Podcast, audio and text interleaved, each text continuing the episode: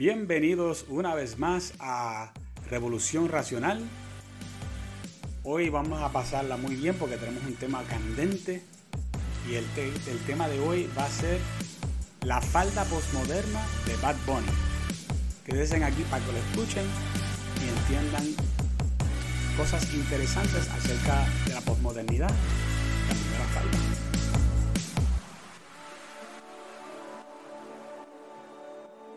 Bueno, hemos tenido, espero que hemos tenido una buena semana. Esta semana eh, que pasó, pasaron muchas cosas, siempre están pasando cosas en nuestra cultura y en... Pero a veces nosotros no, tenemos tiempo para hablar de todas las cosas que nos están pasando continuamente, ni las cosas que están pasando en la política, en, en, en la educación, en lo que está pasando en nuestro país, lo que está pasando en el mundo.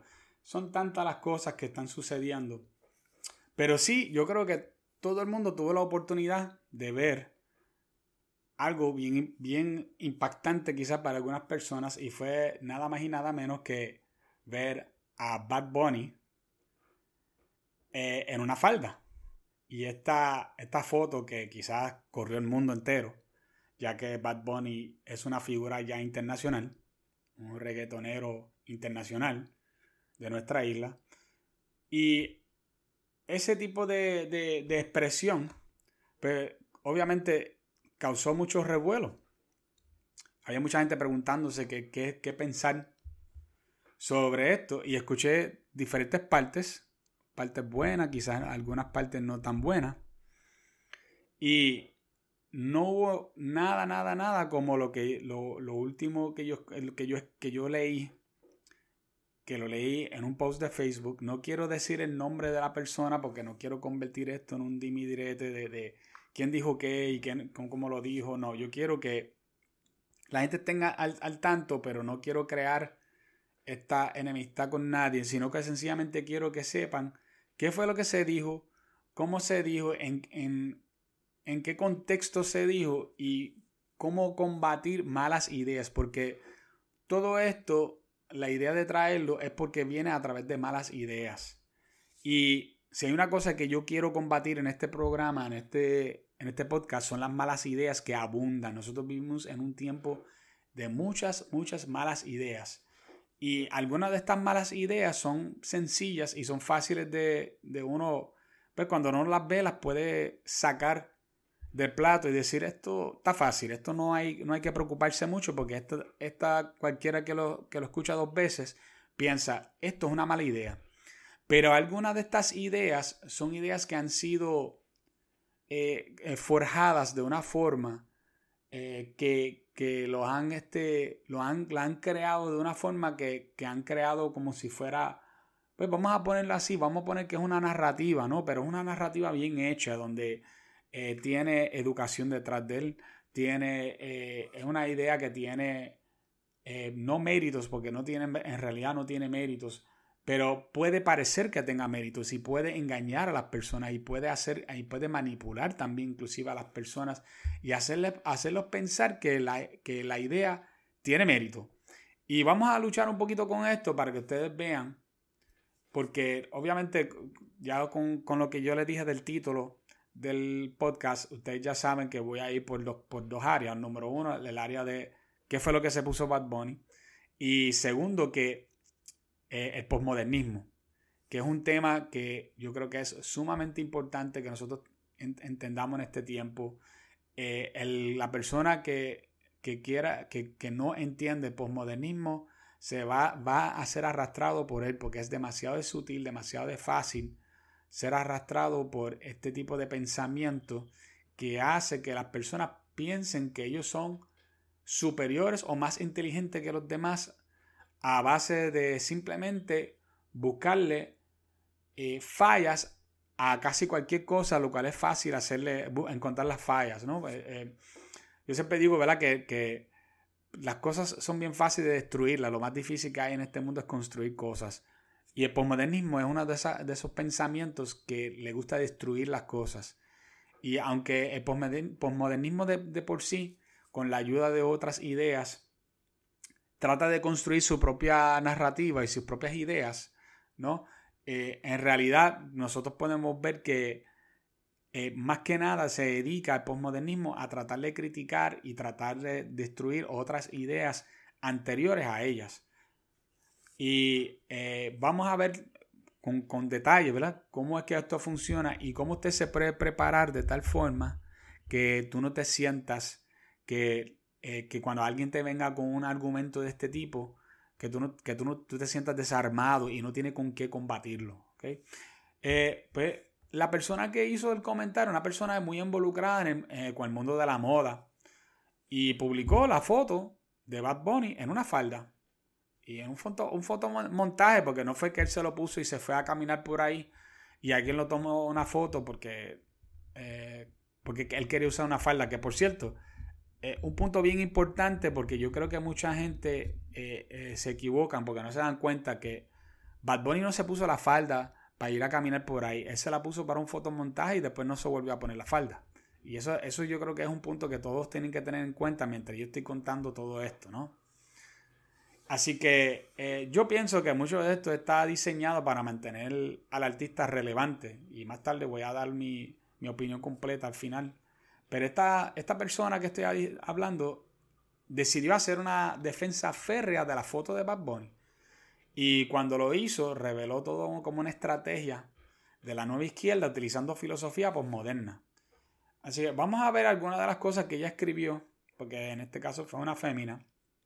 Y vamos a ir parte, por parte, pero primero te lo voy a leer completo y después lo vamos a, como diría alguien de la izquierda, lo vamos a desconstruir, ¿no? Para que podamos apreciar qué es lo que está pasando en lo que ella escribió. Y aquí va algunas piezas, de, ¿verdad? Algunas partes importantes no lo pude poner completo, ¿verdad? Porque si no estaríamos mucho tiempo, pero puse la, carne y sí, por si acaso, dejé el contexto más importante, no, no estoy sacando cosas fuera de contexto, que, que valga ¿verdad? la aclaración en eso, porque no, no, eso no es la idea. Eh, aquí está, va a estar el contexto bien claro de lo que ella dijo y por qué lo dijo. Y lo primero que hace es que empieza con una crítica. Eso, inmediatamente ella empieza a escribir, lo primero que hace es criticar y dice que hace falta educación y dice que hay que estudiar historia y, cómo, los, y cómo los elementos sociales y políticos influyen en la moda. Y de ahí en adelante sigue con su, su argumento y dice, la moda es un elemento social. Se construye de acuerdo a las necesidades e influencias económicas, tecnológicas, políticas y religiosas. Cuando estudias la historia, entiendes que todo, y todo lo puso en letras mayúsculas, es una construcción social. Y después vuelve y dice, estudia bien este término, y otra vez lo pone todo en mayúsculas, construcción social. Y, luego escribe, estudiando la historia aprenderás que el azul y el rosa no siempre fueron fue con un género específico. Que los primeros en usar tacones fueron los hombres. Era un símbolo de estatus social mucho, mucho antes que los usaran las mujeres. Que a lo largo de la historia encontrarás instancias donde los hombres usaron faldas, pelucas y maquillaje. Que los pantalones se usaban mayormente para montar a caballo. Que el uso de todos estos elementos respondía a estatus políticos y sociales y no a un género. También dice, cuando vas a la historia y te sitúas en el presente, podrás comprender que todos tus prejuicios están controlados por lo que dicta la política y el dinero. Y al final, ella termina con, pero eso no significa que tiene, que tiene problemas, que es gay, que va a arder en el infierno, que es, que es pecado, que tal o cual cosa de tantas que han dicho. Bueno, vamos a coger todo esto y vamos a ir poco a poco desconstruyendo. Y aunque la desconstrucción son, es un método postmoderno de criticar o desarticular algo de tal forma que revela y, desmantela el poder que lo sujeta, ¿verdad? Como quiera, vamos a, vamos a usar hasta cierto punto sus propias armas en contra, ¿no? Eh, aunque parece que está hablando, yo por lo menos lo, puedo ver, que aunque parece que está tratando de, de defender a Bad Bunny, en realidad yo no veo que está tratando de defender tanto a Bad Bunny en realidad está haciendo una crítica a, dos cosas específicas. Número uno, está criticando al cristianismo y la base moral del liberalismo. Eh, del liberalismo. Y ella lo esconde muy bien, ya que lo disfrazó de manera que parecía que estaba defendiendo la falta de Bad Bunny. Pero para qué hablar sobre una sola cosa cuando puedes aprovechar y, y básicamente defecar sobre la base moral del puertorriqueño común que tardó miles de años en construir. Y aunque usted no lo crea así, tardó miles de años porque nuestra base cristiana, los que, los que son cristianos, la base cristiana, que es la que ocupa la fe de la mayoría en Puerto Rico, por mucho, viene del cristianismo y el cristianismo no lleva dos años por ahí, lleva miles de años. Y además, además ella trata de lucir intelectual y dar alarde de sus valores postmodernos para que otros jóvenes que le han lavado el cerebro con las mismas ideas absurdas, pues le aplaudan. ¿Y cómo yo sé esto? Pues porque la primera cosa que ella dice cuando ella comienza es que ella comienza de que ah, hace falta educación. Eso es una forma de ella básicamente eh, separarse de las demás personas como quieren decir yo estoy educada, tú no. Y después luego decir que hay que estudiar historia y cómo los elementos sociales y políticos influyen en la moda, ella lo que está diciendo. Mi, eh, mi opinión vale más que la tuya porque yo estudié historia y cómo los elementos sociales y políticos influyen en la moda. Y eso a ella, para ella, le da la razón de lo que ella va a escribir y ella sencillamente se está montando, eh, montando el, espectáculo para que cuando tú te sientas tú digas, ah, no, pero la persona que me está hablando es una persona que sabe. Y esa es la idea. Pero antes de yo entrar más, más adentro de, de las ideas que ella, ella empieza a dar, yo quiero primero dejarle saber, porque todo lo que vamos a hablar aquí tiene que ver con una filosofía posmoderna. Todo lo que ella dice, de ahí en adelante, vamos a ver que es filosofía posmoderna y cómo ella trata de usar esa filosofía posmoderna para hacer quedar mal a los que no pensamos igual que ella. Y esto es algo que tiene eh, importancia en nuestros tiempos, porque esto es lo que están enseñando en las universidades, en las escuelas, eh, en lo que están la gente hablando por ahí, como ya tuviste, esto fue en Facebook. Esto no fue que yo fui a, leer un libro o ni, tan siquiera fue el nuevo día que yo abría el, nuevo, el periódico Nuevo Día y estaba allí. Esto fue en Facebook. Y cuando tú tienes todo un grupo de personas que están educadas de cierta manera y de momento ahora coger y, y, y ver que ellos tienen una forma de pensar totalmente distinta a las generaciones anteriores y, y que valga la aclaración, eh, porque mucha gente piensa porque algo es más nuevo es mejor. Mire, yo le voy a decir algo. Eso solamente aplica para la ciencia, porque las ciencias descubren cosas que se pueden comprobar que verdaderamente son mejores. Pero aparte de eso, eh, en la cultura no necesariamente lo más nuevo es lo mejor, porque nosotros seguimos haciendo los mismos seres que éramos hace miles de años atrás. Y hay algunas cosas que del ser humano sencillamente no cambian.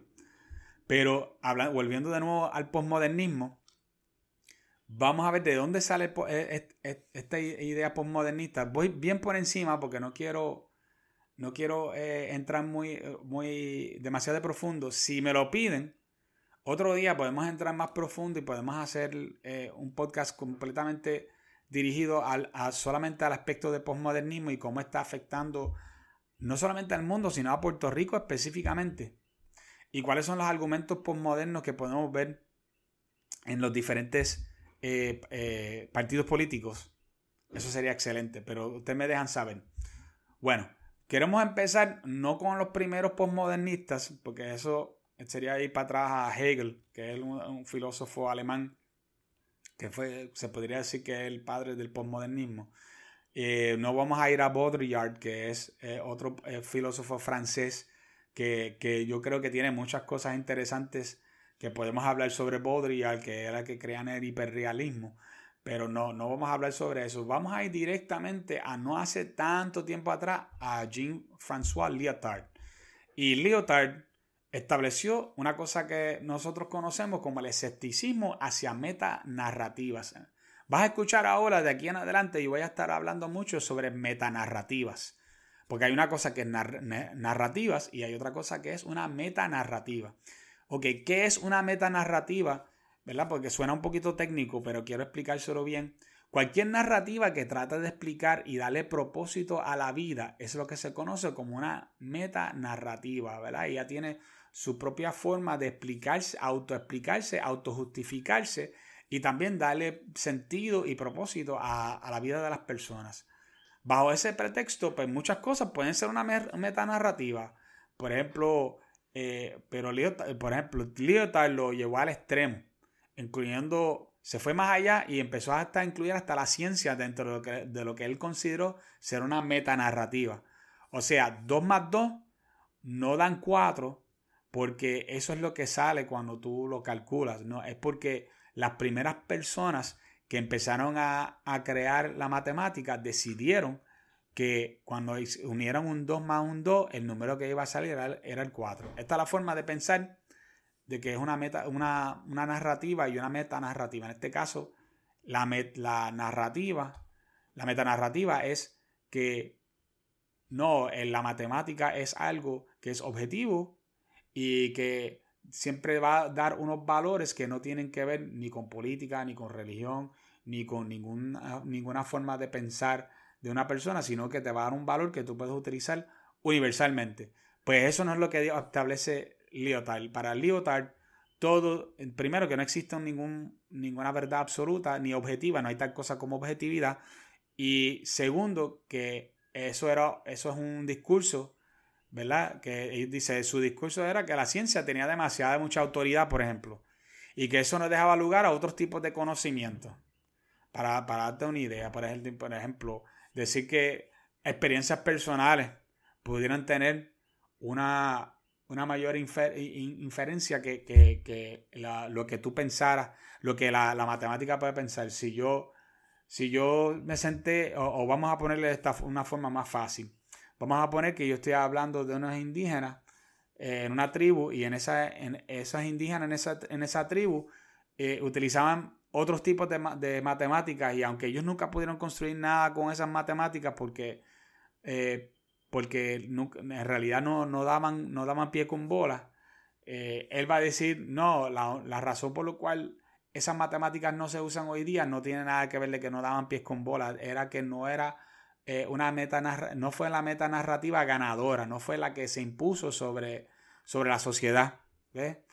Y eso, eh, eso es bien peligroso cuando tú empiezas a entrar en esto. Eso también se conoce, y especialmente cuando tiene que ver con experiencias personales, de que la persona diga, oh, tú tienes tu verdad y yo tengo mi verdad. Eso se conoce como epistemología de, de punto, eh, de punto de vista.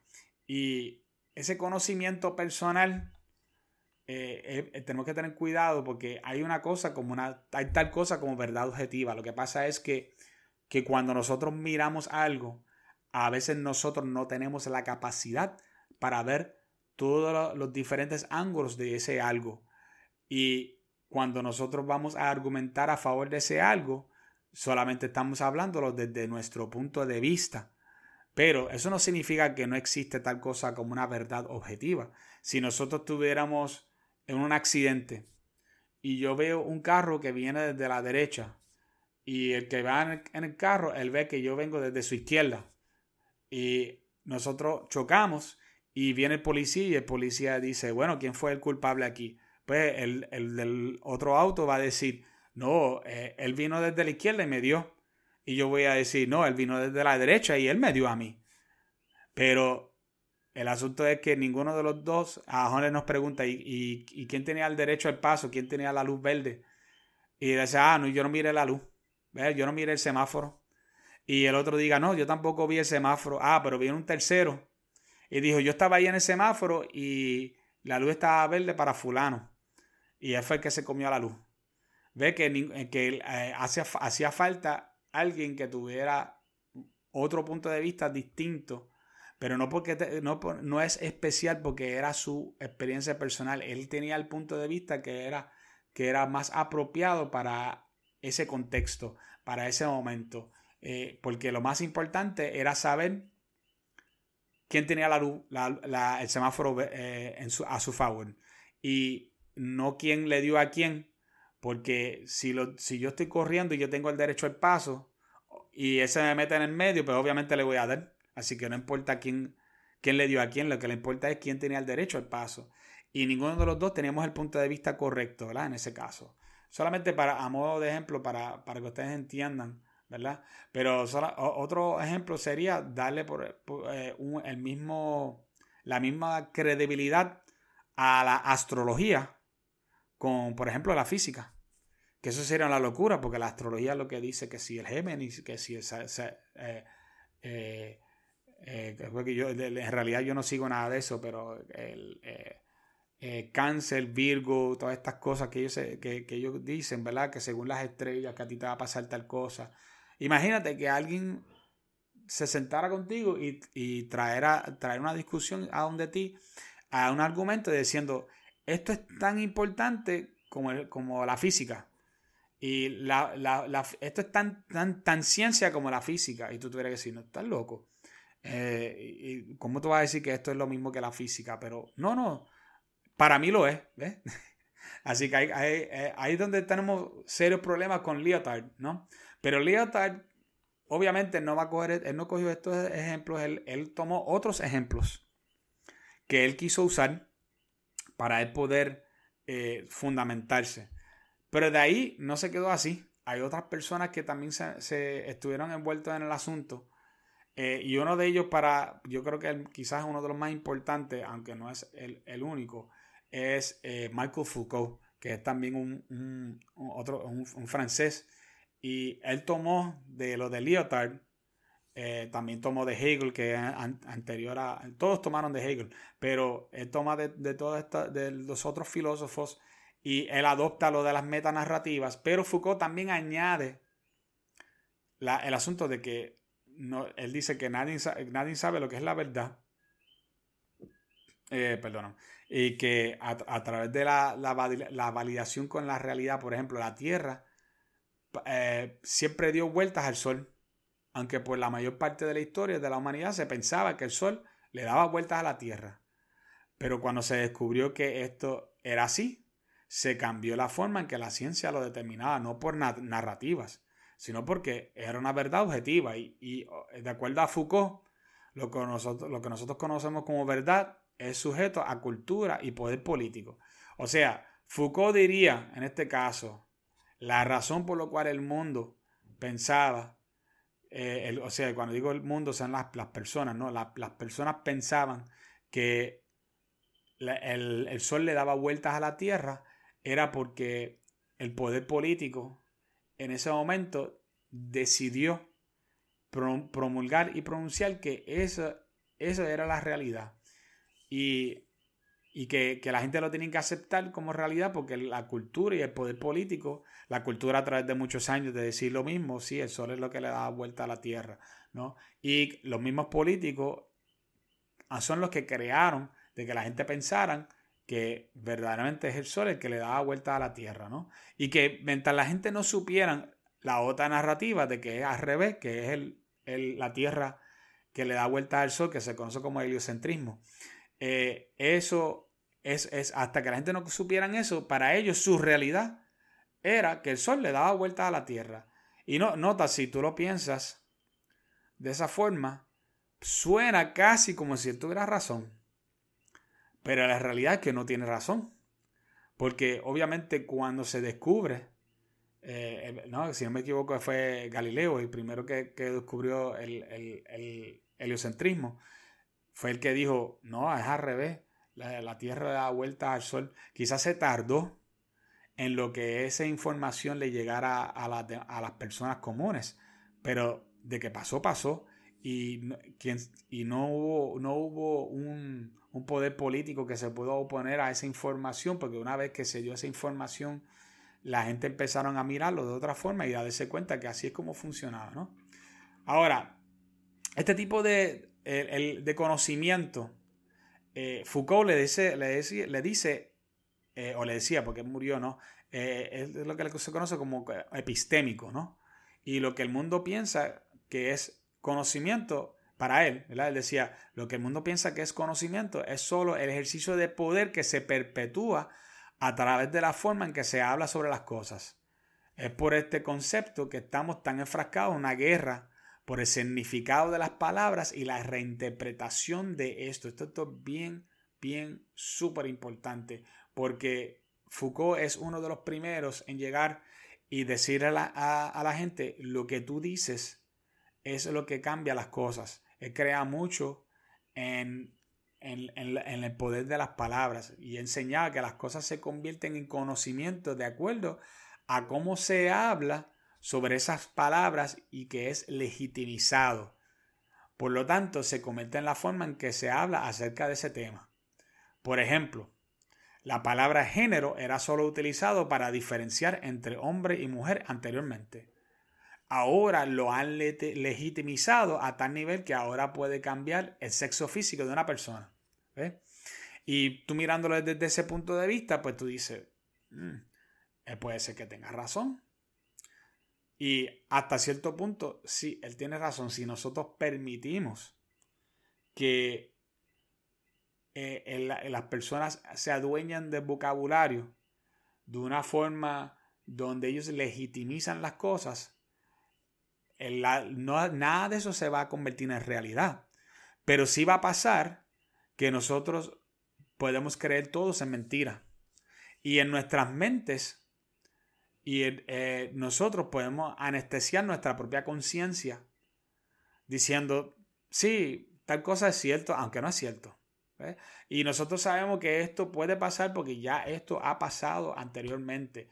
¿Dónde ha pasado? Pues específicamente les puedo hablar de dos ocasiones bien, bien importantes. Uno de ellos fue durante el tiempo de Stalin, en la, antigua Unión Soviética, donde a la gente se le decía una cosa, aunque en realidad estaba pasando otra.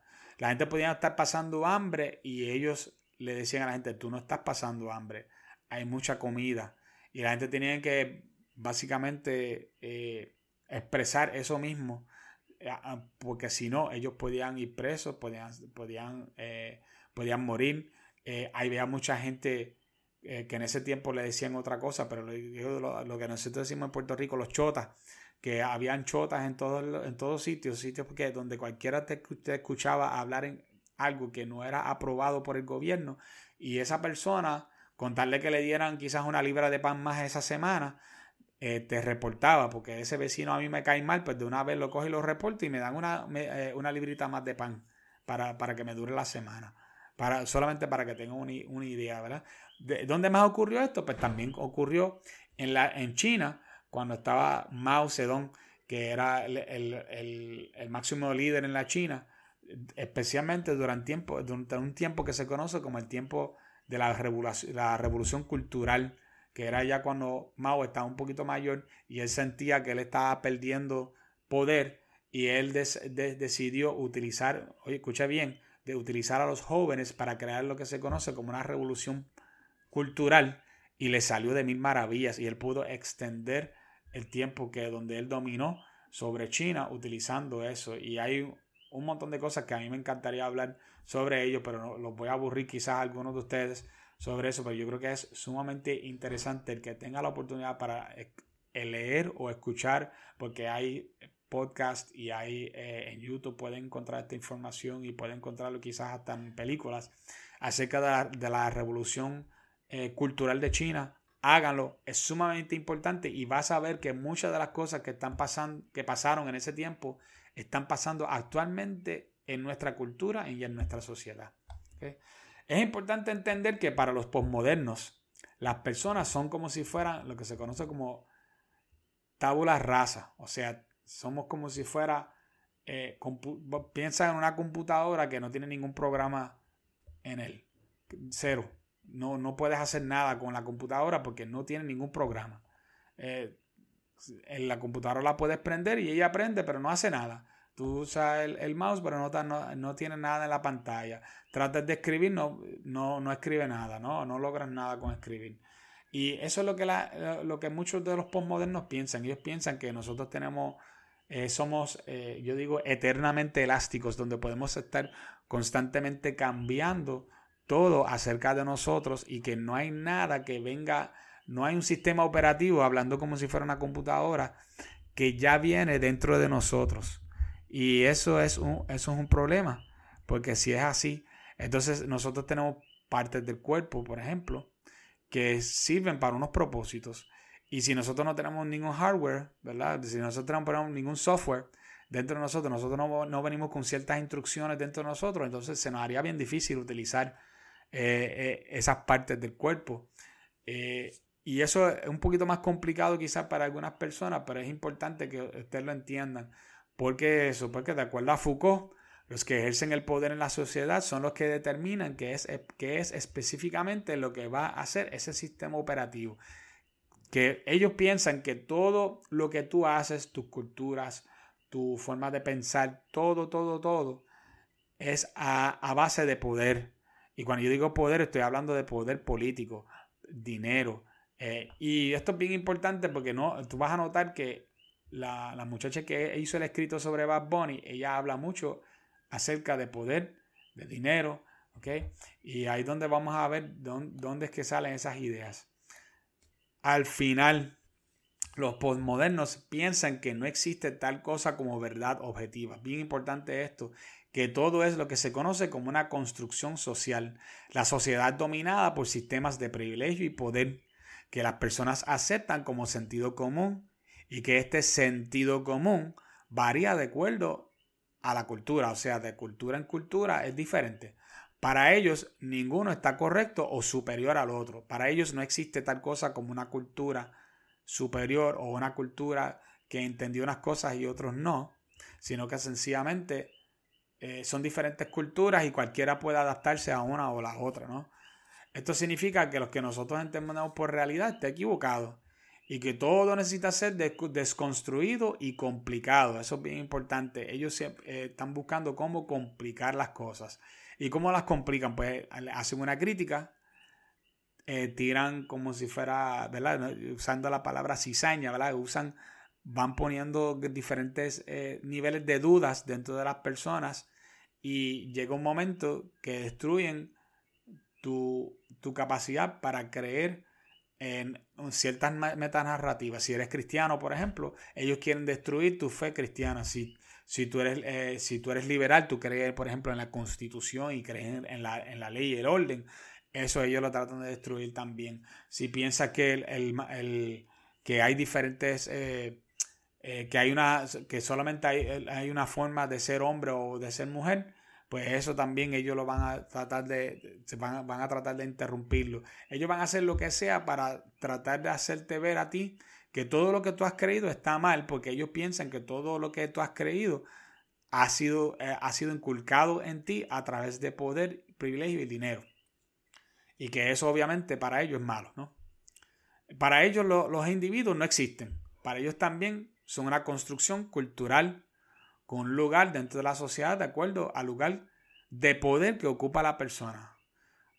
Eh, si nosotros como individuos, para ellos no tomamos decisiones, nosotros somos autómatas básicamente de nuestra cultura y de lo que se nos ha inculcado a través del tiempo. Eh, otra vez yo quería que, que, ustedes entendieran bien qué es lo que significa ¿verdad? una metanarrativa antes de que, de que le demos duro a lo de, a lo de Bad Bunny de nuevo. Y eh, para que usted tenga una idea, las narrativas son historias o una serie de narrativas que se recitan una y otra vez. Prácticamente cualquier historia puede ser considerado una, narrativa. Eh, el problema es pensar que toda historia es, eh, que, que, toda historia es una narrativa, es proclamar que ninguna historia es verdad, ¿no? Pero vamos a, vamos a dejar esa parte ahí. Pero sí, eso es lo que es una narrativa. Ahora, una metanarrativa son, las metanarrativas son distintos en que tratan de historias que contienen ideologías y creencias dentro de ellas que las justifican. Por ejemplo, el cristianismo, que ya lo había dicho anteriormente, eh, es una, eh, o una serie de historias que contienen una ideología que, justifica su existencia. De igual forma, cualquier religión sería considerada una, considerada una metanarrativa. Eh, por ejemplo, todo lo que nosotros conocemos a través de la forma en que Puerto Rico fue colonizado, eso ellos dirían que es una metanarrativa. Eh, eh, todo lo que, lo que tú conoces, básicamente ellos van a decir que es una metanarrativa. Y vamos a, yo quiero que nosotros podamos apreciar que el posmodernismo es un problema moderno con que generaciones anteriores no tuvieron que lidiar. Básicamente, personas como Lyotard eh, y Foucault eh, y, otros más estuvieron mayormente desde el comienzo de ellos entre los 70 y, y donde empezaron a tener más éxito fue en los 80 en las universidades y en sitios donde se enseñaban diferentes conceptos. No, no, esto no fue algo orgánico. Y esto es algo bien importante que ustedes lo entiendan. Cuando yo digo algo orgánico es cuando uno cree algo, casi siempre es porque tus padres te lo pasaron y, o te escucha la gente hablar de esto normalmente, ¿no? Este, de una conversación y se le ocurre naturalmente, no. Esto no ocurre naturalmente. Esto es algo que es completamente dirigido y completamente, eh, imagínate, la idea detrás de él es complicar las cosas y el ser humano siempre está buscando cómo simplificar. Nada, más con eso ya usted se, se debe de imaginar, ¿no? Y por eso es que es tan difícil de encontrar argumentos útiles en contra de, de, esto, porque además es una filosofía que se vale de lo extraordinario para destruir lo ordinario. Las soluciones del postmodernismo son nihilistas y están más basados en dejar que todo se pueda hacer sin pensar en las consecuencias a largo plazo de cambiar valores en la sociedad. Y eso es bien importante porque posmodernismo, cada vez que usted escucha a alguien hablando sobre las cosas de una manera posmoderna, piensa que esa persona, aunque esté, primero que si, lo que está en una crítica posmoderna, esa persona puede ser que esté criticando y está tratando de destruir algo que él no sabe que eso es un fundamento de la sociedad y que sin eso puede ser que mucha parte de la sociedad no pueda subsistir por mucho tiempo, ¿no? Pero ellos no consideran estas cosas porque esto sería considerarlo a largo plazo. ¿Y qué pasa? Que el posmodernismo es relativamente nuevo eh, comparado al liberalismo y al cristianismo y tantos otros ismos que hay. Inclusive hasta el mismo... Eh, yo diría que inclusive que hasta valores como el socialismo eh, tienen una mejor base hasta cierto punto, aunque no estoy en nada de acuerdo con el socialismo, ni mucho menos con el comunismo, pero hasta cierto punto tienen mejor base que eh, el posmodernismo. Y tú vas a encontrar que mucha gente que son eh, socialistas o si son comunistas inclusive, no creen, no creen en el posmodernismo, están en, contra del posmodernismo. Eh, todo lo que tiene una, algún tipo de pensamiento más clásico como el liberalismo, el cristianismo o inclusive hasta el socialismo no, va, no, no le va a gustar mucho eh, el, posmodernismo. Ahora, eso no significa que los posmodernos no les gusta el socialismo y no que no lo utilizan, pero eso es eso lo vamos a hablar en otra ocasión, ¿no? A mí me gusta una cita que hay de Nietzsche, eh, Nietzsche fue un filósofo y un pensador sumamente famoso alemán. Y él dijo que el ser humano no puede inventar sus propios valores porque son demasiado difíciles y nosotros no vivimos suficiente tiempo como para adquirir la sabiduría que necesitamos para poder desarrollarlos adecuadamente. Yo estoy totalmente de acuerdo con él. Yo estoy de acuerdo con él porque hay un dicho que dice que nosotros estamos parados sobre los hombros de gigantes. Y si usted se pone a pensar sobre toda la, filosofía, todo el conocimiento, la, literatura, la ciencia, que, ha, eh, que nos ha, ha, traído hasta donde estamos hoy día, donde nosotros hemos, eh, hemos podido trabajar con tantas cosas. nosotros, nosotros eh, si tú miras a ver, a ver cuál es, qué es el mundo moderno, el mundo moderno apenas lo que lleva son 100 años. Eso, es un dato que yo creo que es increíble. Si tú piensas en los últimos 100, 100, un poquito más de 100, de 100 años, es que nosotros tenemos autos, tenemos aviones, eh, trenes, tenemos internet, tenemos una cosa que, a nadie se le ocurre pensar en esto cuando estás pensando en tecnología, pero es una tecnología que cambió y revolucionó el mundo. Eh, inodoros dentro de las casas. Eh, nosotros tenemos una, unas variaciones tecnológicas increíbles con, la medicina. que nosotros podemos tomar una pastilla y, esa pastilla evitar que nos muramos de ciertas cosas, eh, eh, que hemos curado un sinnúmero de enfermedades, sea a través de vacunas o a través de, medicina. Podemos abrir una persona.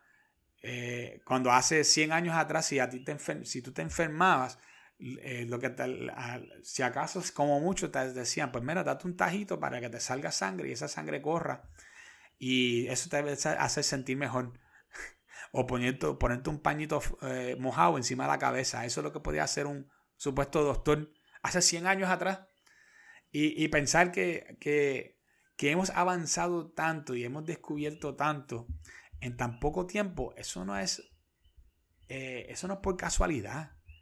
Es que la acumulación de, de conocimiento eh, en los, tuvo un momento crítico hace ciento y pico de años atrás, especialmente yo diría desde, el, finales de los 1800, que hizo que todo empezara a cambiar de una forma increíble.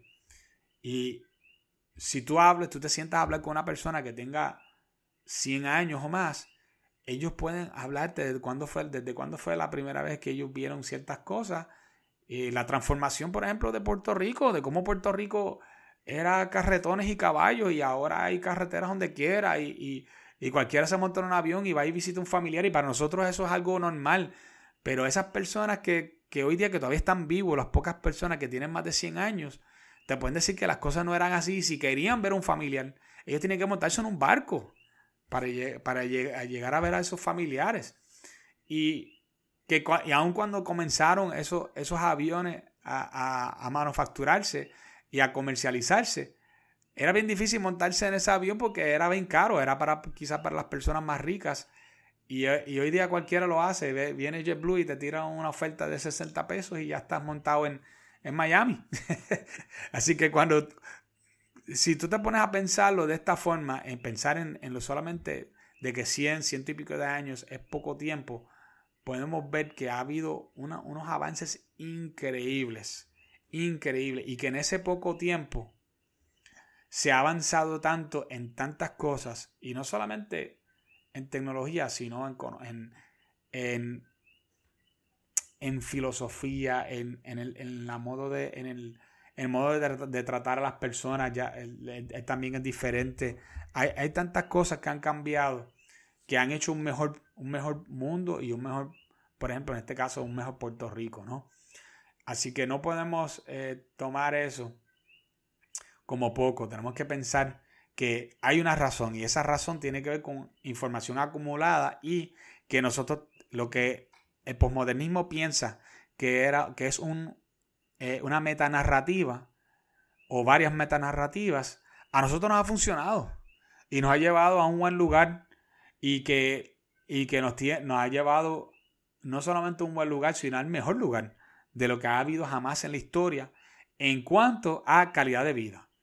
Eh, eso no significa que otras cosas no, no han pasado, pero para, para, para darte una idea, nosotros estamos en un tiempo que los historiadores dicen, se conoce como el tiempo de la paz duradera. ¿Por qué es eso? Porque nosotros llevamos de hace muchos años en que no hay, aquí no hay una, no hay una guerra, no hay una guerra mundial, no hay, no hay una, una, una guerra fuerte y la gente piensa, no, las cosas están peores, no están peores. Todas las estadísticas demuestran que las cosas no están peor. Y cada vez que una persona que se sienta al lado tuyo con una idea postmoderna viene a, viene a decirte que las cosas están peores, tienes que dejarle saber que no, que no es así. Y si te empiezan a, citar historias, te lo decir, tú le tienes que decir, siempre acuérdense de, de estas dos cosas. ¿Por qué tú me hablas de historia y no me hablas de ahora? Esa es la primera. Y segundo, cuando te hablan de ahora, tú le dices, ¿comparado a qué? Bien importante. Y este ya lo he dicho anteriormente en otros, en otros momentos, pero siempre acuérdense de eso. ¿Comparado a qué? Porque muchas personas te van a decir, ah, esto ha sido malo, esto ha sido malo, okay, o comparado a que vamos a ir. ¿Quieres ir a la historia de verdad? Pues vamos a ir a la historia a ver cuándo es que las cosas han estado peores. Y yo creo que no, que no han estado peores nunca. Así que vamos a dejarnos de, cosas y vamos a, ver entonces este asunto de qué es lo que es una construcción para, para ellos, porque es una construcción social. Entonces, volviendo de nuevo a la muchacha, a lo que ella escribe, vamos a ver que ella escribe, la moda es un elemento social. Se construye de acuerdo a las necesidades e influencias económicas, tecnológicas, políticas y religiosas. Cuando estudias la historia, entiendes que todo es una construcción social. Estudia bien este término construcción social. Bueno, el construccionismo social es una idea posmoderna, obviamente, que no prueba nada, en verdad. lo que hace es unas ciertas observaciones astutas, astutas y está diseñado para crear otro tipo de metanarrativa, aunque usted no lo crea, que dice que todo lo que hacen los seres humanos es porque lo aprendimos de algún lado y si lo aprendimos también podemos aprender otras cosas y dejar atrás lo que aprendimos anteriormente. Y eso yo creo que ya lo hemos hablado ya bastante. Y esto es el equivalente a hacer, obviamente, lo de la tabula rasa con la programación de que tú eres una computadora vacía, donde a ti te van a llenar de una programación, de una programación que no es la adecuada y o se te puede cambiar una programación por otra. Pero la ciencia ha demostrado que todos tenemos un nivel de programación básico dentro de nosotros. ¿Qué, qué, qué es programación para nosotros? Bueno, nosotros tenemos células que, que llevan información, hormonas, cromosomas, eh, aparte de nuestra anatomía que nos distingue unos de otros. Eh, para rebatir el punto de inmediato, no. Todo no es una construcción social. La, la filosofía postmoderna tiene una costumbre de tomar un ejemplo y querer convertirlo en una regla vamos a ver un ejemplo de cómo usa puntos aislados para sustentar su argumento. Estudiando la historia, la historia aprenderás que, de eso escribe ella, ¿no? El azul y el rosa no siempre fue identificado con un género específico. Fine, pero ¿qué tiene que ver eso con el tema de la falda de, de Bad Bunny? ¿Qué, ¿Qué tiene que ver eso? Absolutamente nada. Bueno, vamos para el próximo. Que los primeros en usar tacones fueron los hombres. Era un símbolo de estatus social mucho antes que lo usaran las mujeres. Es cierto, pero ¿los tacones eran idénticos? ¿Que el que usa la mujer? No. Así que estamos tratando de, estamos, eso es lo que se conoce como un argumento de hombre de paja. En, vez de, usar el argumento correcto, eh, decidió hacer un argumento más fácil, ¿verdad? Usar un, un ejemplo que lo simplifica, ¿no? Este, cuando estamos hablando de tacones para los hombres, todo el mundo sabe cómo es un zapato de tacón de hombre, que no se parece en nada al zapato de tacón de la mujer. Pero nada, seguimos con el próximo. Que a lo largo de la historia encontrarás instancias, bien importante esa palabra, instancias donde los hombres usaron falda, peluca y maquillaje. Ajá. ¿Y qué tienen que ver esas instancias con, con la forma de pensar en la cultura actual? Pues absolutamente nada, ¿no? Que los pantalones se usaban mayormente para montar a caballo. Muy bien, y después de ahí de adelante la gente decía, oye, esto es una buena idea, ¿no? Eh, inclusive cuando se inventó el Internet, la idea del Internet no era el Internet, era un sistema que, se iba a usar para resguardar información para el ejército de los Estados Unidos en caso de que hubiera una guerra nuclear. Supongo que entonces no lo podemos usar para, para Internet. Eso es un argumento flojísimo, ¿no? Eh, así ha pasado con un montón de cosas que se usan primero para una cosa, pero después descubren que también sirve para otras, ¿no?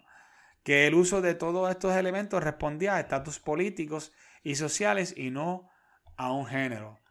En este caso, pues yo, si, bien entiendo lo que ella está queriendo decir, eh, de que el uso de todos estos elementos respondía a estatus políticos y sociales y no un género, ella otra vez está, y aquí llegamos al medio meollo del asunto, es que ella está diciendo los hombres usan pantalones y las mujeres usan falda porque no es porque las mujeres y los hombres han querido que eso sea así, es porque los estatus políticos y sociales son los que han creado que tú creas eso, no, no, no porque es un asunto de género.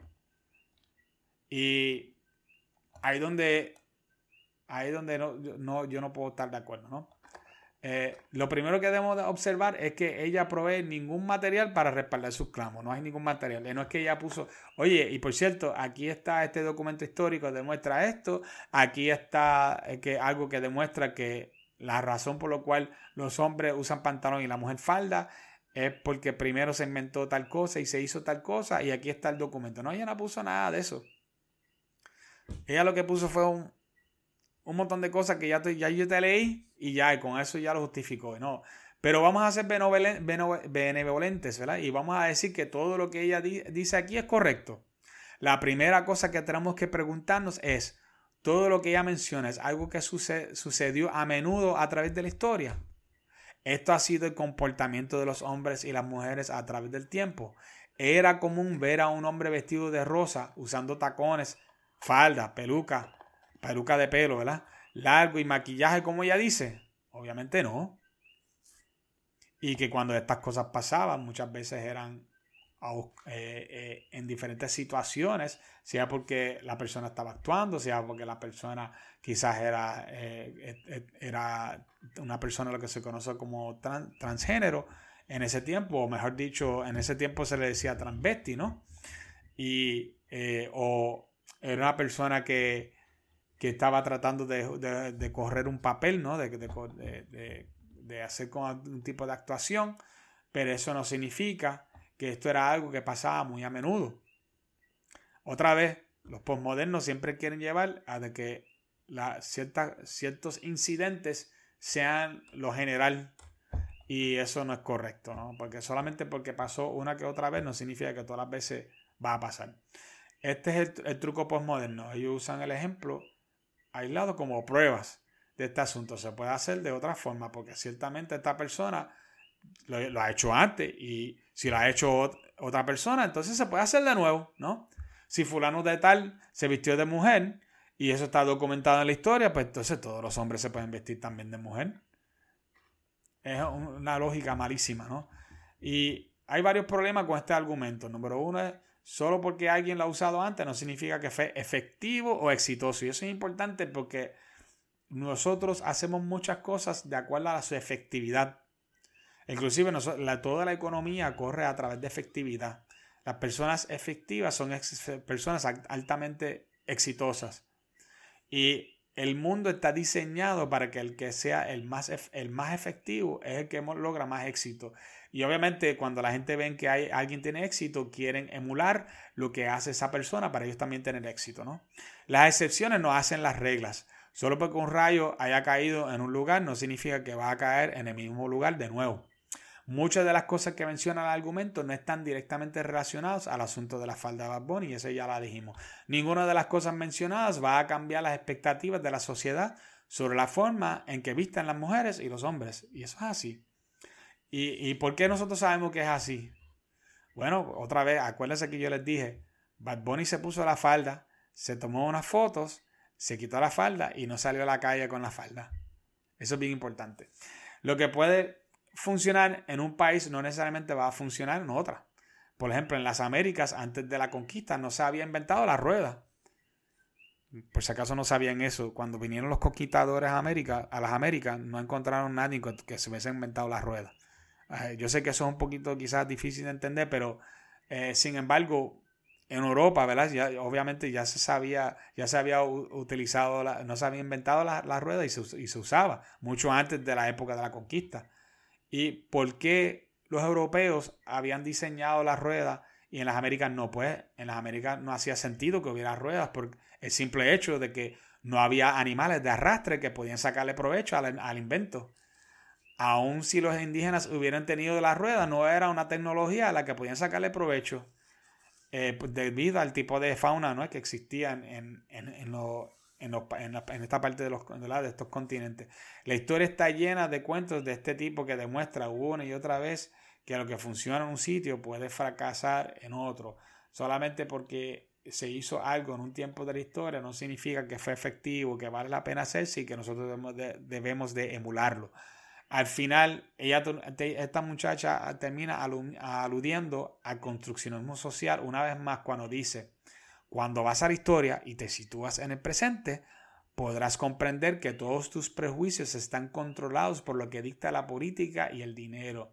Y eso es completamente falso. Falso, falso, falso, porque si fuera así, entonces no tuviéramos personas que son ateas, por ejemplo, porque la mayoría de la gente son de creencia cristiana y, nosotros, y había un montón de gente que empujan más hacia el cristianismo por ejemplo, o si estás en un país budista, hay gente que dice, no, yo no soy budista, nada. Y eh, solamente porque hay, eh, hay algo que es dominante no significa que, que todo lo, ¿verdad? lo puede acaparar. Y obviamente, claro, si tú vas a, un país, por ejemplo, como Japón, tú vas a notar que casi no hay cristianos, que ellos, ellos tienen eh, sus propias creencias, si no me equivoco, allá. si no, estoy tratando de pensar que creo que es un tipo de budismo que se llama el Shinto, eh, si no me equivoco, si, si alguien eh, eh, sabe que lo estoy diciendo mal o estoy usando la, palabra mal, que me disculpe y que, pues, pues, me pueda corregir en cualquier lado en un comentario. Pero entiendo que esa es la, ese era el, tipo de, el tipo de religión que haya. Y a pesar de que el cristianismo trató de hacer su mella ahí, no pudo. Ah, hay, hay diferentes factores. Una película, por cierto, buenísima, que se llama Silence, que habla un poquito acerca de eso, un poquito fuerte eh, las cosas que le pasan a ellos, pero demuestra que una persecución bien fuerte en contra de los, cristianos y los, eh, cualquier persona que tratara de, cristianizar eh, en ese lugar, ellos lo, perseguían y, o lo mataban o lo torturaban, ¿no? Y eso es pues, una forma que funcionó en Japón para evitar que el cristianismo tomara un, un, lugar fuerte allí. Pero aún así, muchos años después, cuando eh, pasa en la sociedad que la sociedad japonesa es más abierta. Ellos como quieran nunca abrieron las puertas de par en par, como quien dice, hacia el cristianismo. El cristianismo nunca ha sido una fuerza, una, fuerza, una fuerza arrolladora en esa área del mundo. Eh, sin embargo, si vas a, Corea es todo lo contrario, ¿no? Así que eh, ellos pueden, ahí es donde pueden decir, viste que yo tengo razón, que tú puedes coger en, un, en otro país y llevarle algo y ellos entonces ser adoctrinado en ese algo porque vino una fuerza mayor, como por ejemplo el ejército de Estados Unidos se metió en Corea del Sur y los ayudó y por eso que la mayor parte de la gente son cristianos. Eh, bueno, sí, yo, obviamente esas cosas pueden, pueden pasar, pero eso no significa que todo lo que sucede, que todo está controlado por la política y el dinero. Eso en realidad no tiene nada que ver con eso, ¿no? Y con tanta alusión a construcción social, me imagino que te preguntas si verdaderamente existen construcciones sociales. Pues la respuesta es sí.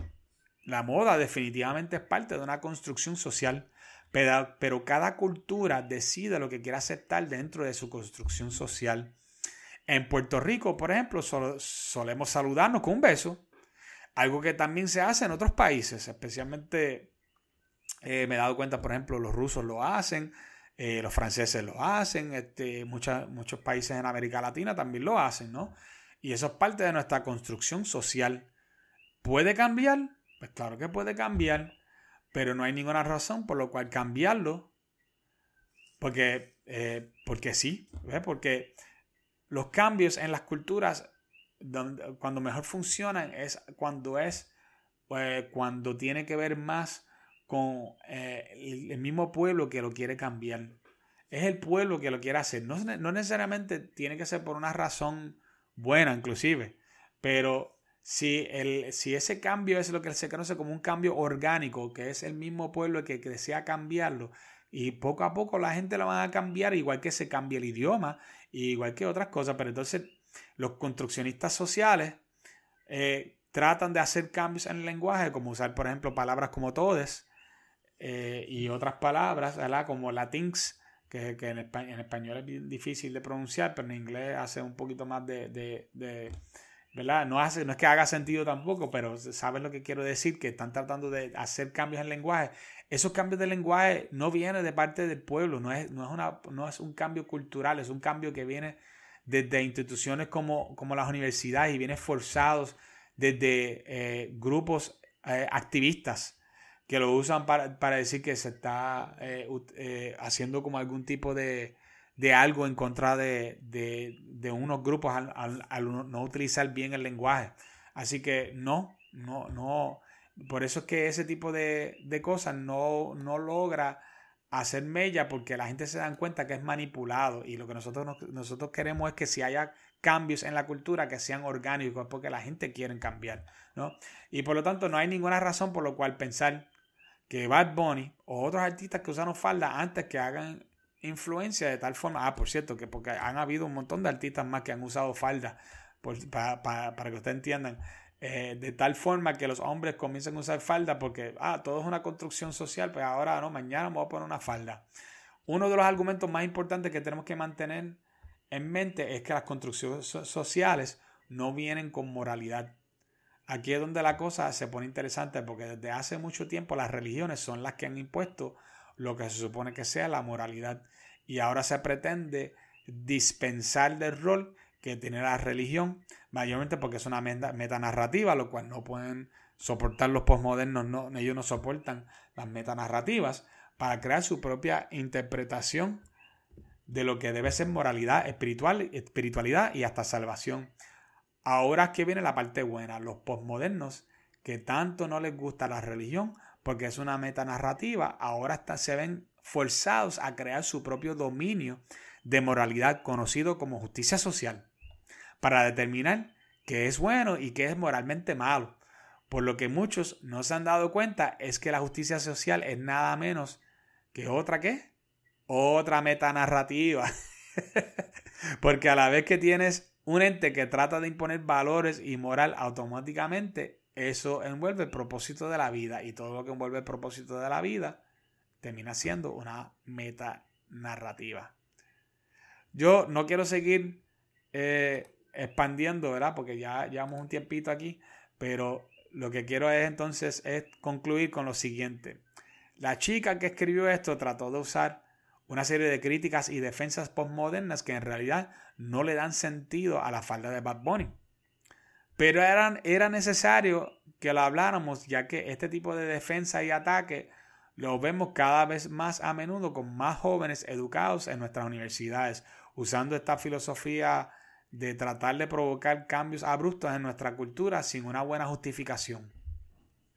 La respuesta más fácil a todo esto de la falda de Bad Bunny es la siguiente, que es un truco publicitario diseñado para mantener a Bad Bunny activo en los medios usando una vestimenta que daría mucho a la gente de que hablar. Si tengo la razón, entonces yo diría que Bad Bunny logró su cometido, ¿no? Porque estamos, estamos hablando sobre él. Y eso era precisamente lo que ellos querían. Ellos querían que la gente hablara sobre Bad Bunny. Bad Bunny, ponte esta falda. Esto va a causar revuelo. La gente va a empezar a hablar de ti. Y tú vas a estar en las bocas y en las mentes de muchas personas. Y así lograron su cometido. Y en verdad no tenía que ver nada con posmodernismo. Era sencillamente empresarismo al final al cabo. Bueno, hasta hoy llegamos con esta edición de Revolución Racional. Y en la semana que viene eh, vengo con algo bien bueno. Por cierto, estamos tratando de ver si podemos empezar también con algunas entrevistas con personas, con personas que muchos de ustedes conocen. Así que estén atentos que vienen cosas muy buenas por ahí. Los veremos luego.